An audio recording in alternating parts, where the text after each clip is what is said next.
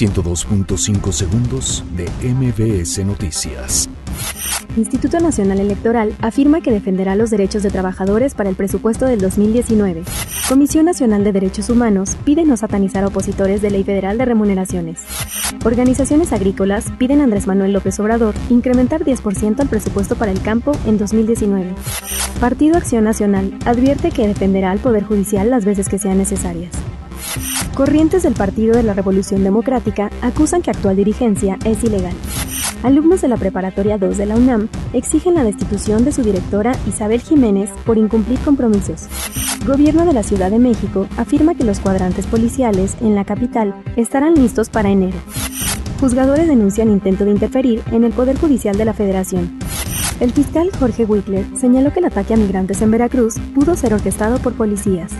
La Organización de las Naciones Unidas nombra a Carlos Ruiz Massieu como jefe de misión en Colombia. 102.5 segundos de MBS Noticias.